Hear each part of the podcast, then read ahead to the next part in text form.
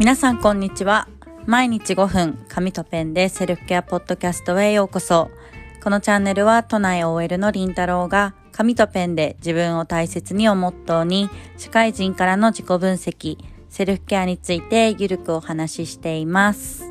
皆さんこんにちは。え今日は1月8日の土曜日です。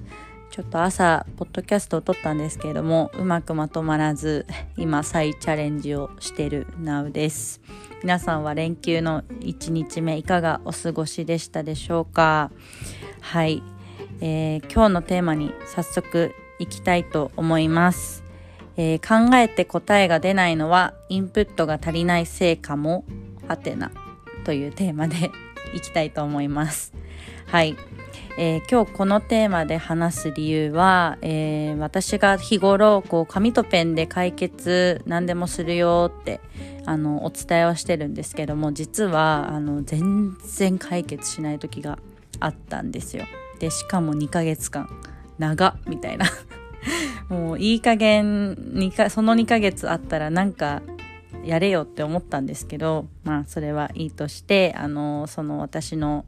まあ経験からお話をしたいなっていうふうに思っています。えー、その時なんでまあそもそもすごく悩んでたというか落ち込ん日々落ち込んだりとか悩んだりしていてまあいつも通り紙とペンでまあ解決するわと思ってあの書き出してたんですけど全然解決しなかったんですよ。むしろなんかもう毎日なんかできない自分を責める言葉しか出てこなかったしなんかもう必ずこう良かったことから書き始めるんですけども必ずネガティブなことで終わってるんですよね。でもう本当にデスノート化してていやもうなんか自分デスノート生成してどうするんだろうって本当にその時は思ってました。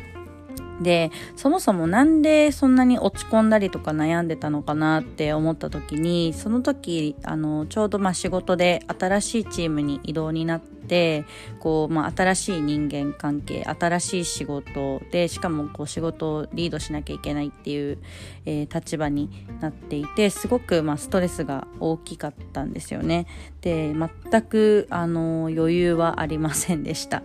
でしかも今こう私の会社は、まあ、リモートがまあ週に34日ぐらいあるような環境なのでほとんどこう、まあ、知らない人と顔が見えない環境下でコミュニケーションを取らなきゃいけないっていうプラスアルファですごく、まあ、気を使っていた時期でもありました。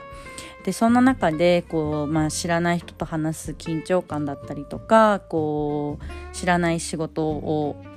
まあ、やるのでやっぱりできないこととかこう失敗しちゃうことっていうのがたくさんあって、まあ、そういう時に本当になんかできない自分を毎日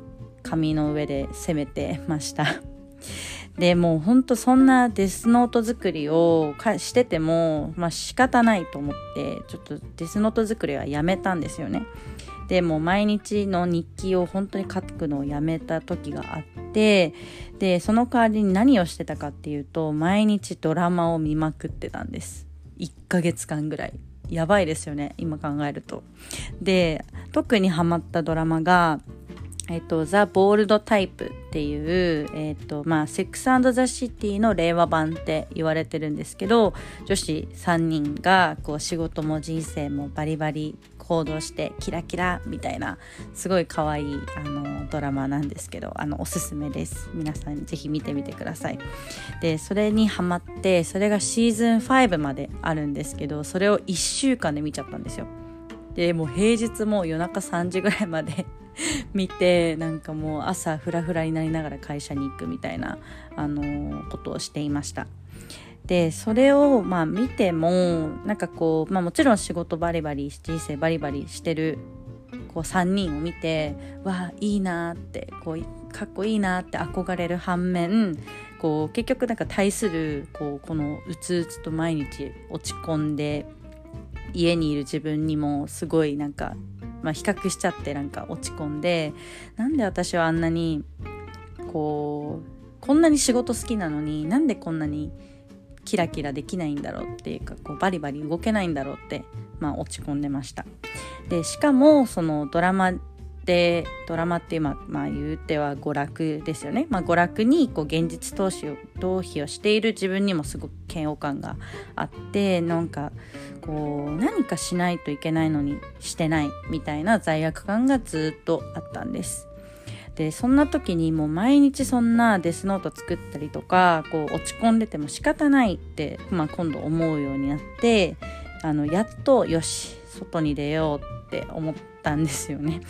でその時に、まあ、本屋さんに行ってその平置きされていた、まあ、本を手に取ったんですけどこれは前のエピソードでもお伝えをしたんですけども、えー、本を読む人だけが手にするものっていう本を、まあ、その時に手に取って、まあ、あの令和の時代はこう終身雇用が保障されてるわけでもないし年金が保障されてるわけでもないで、まあ、結婚するしないえー、仕事は、えー、企業に勤めるフリーランスとかこう、まあ、子供を持つ持たないみたいな感じでこう選択肢が広がってる。かつこう、えーと、パッケージ化された、まあ、幸福論っていうのがないから、えー、一人一人が幸福論を持たなければいけないっていうのを見てあっ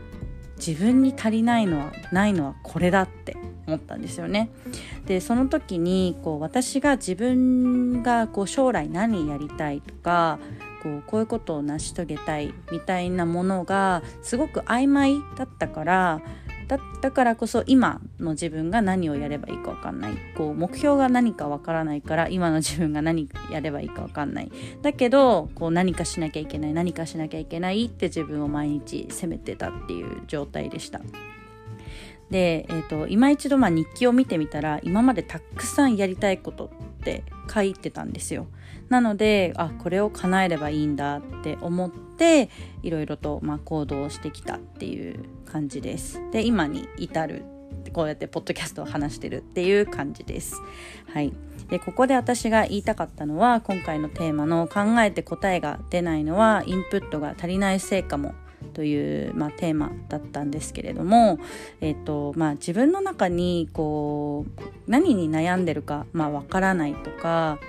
こう、まあ、何に悩んでるかわからないからこそ、まあ、答えが出ないっていう状態だったなっていうふうに今を振り返ると思っていてだからこそ、まあ、こうやって本を読んであ自分がこうなりたい姿が見えてないからだったんだっていうふうにこうインプットをしたことであの本質的な、まあ、その時の、まあ、自分の課題っていうのがこう見えてきたんです。だからこう皆さんもやっぱり日々何かこう日々の忙しさとかに揉まれて何に悩んでるか分かんないだけどモヤモヤなんか自分を責めちゃうとかこう他人の目ばっかり気にしちゃうとか他人と比較して自分はできてないとかってこう表面的にこう悩みを理解してるうちは本当のこう悩みとか今自分がするべきことっていう答えっていうのは見えてこないことがもしかしたらあるかもしれないです。なのでそういう時はこう誰かと話してみるとか、えっとまあ、何か本を読んでみるとかこう自分がこう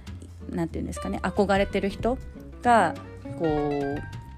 憧れてる人がやってるなんかセミナーに参加してみるとか、まあ、そういった何か一歩踏み出してインプットをするっていう行動が、あのー、必要なんじゃないかなっていうふうに思いました。はい、私もですねこの、えー、デスノート作りをやっていた、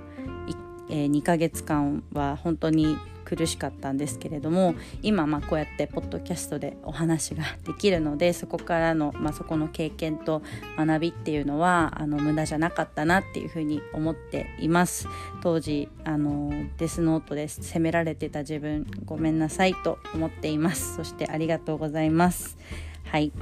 え、今日のテーマは、え、考えて答えが出ないのはインプットが足りないせいかもというテーマでお話をしました。今日も聞いてくださいましてありがとうございました。また明日。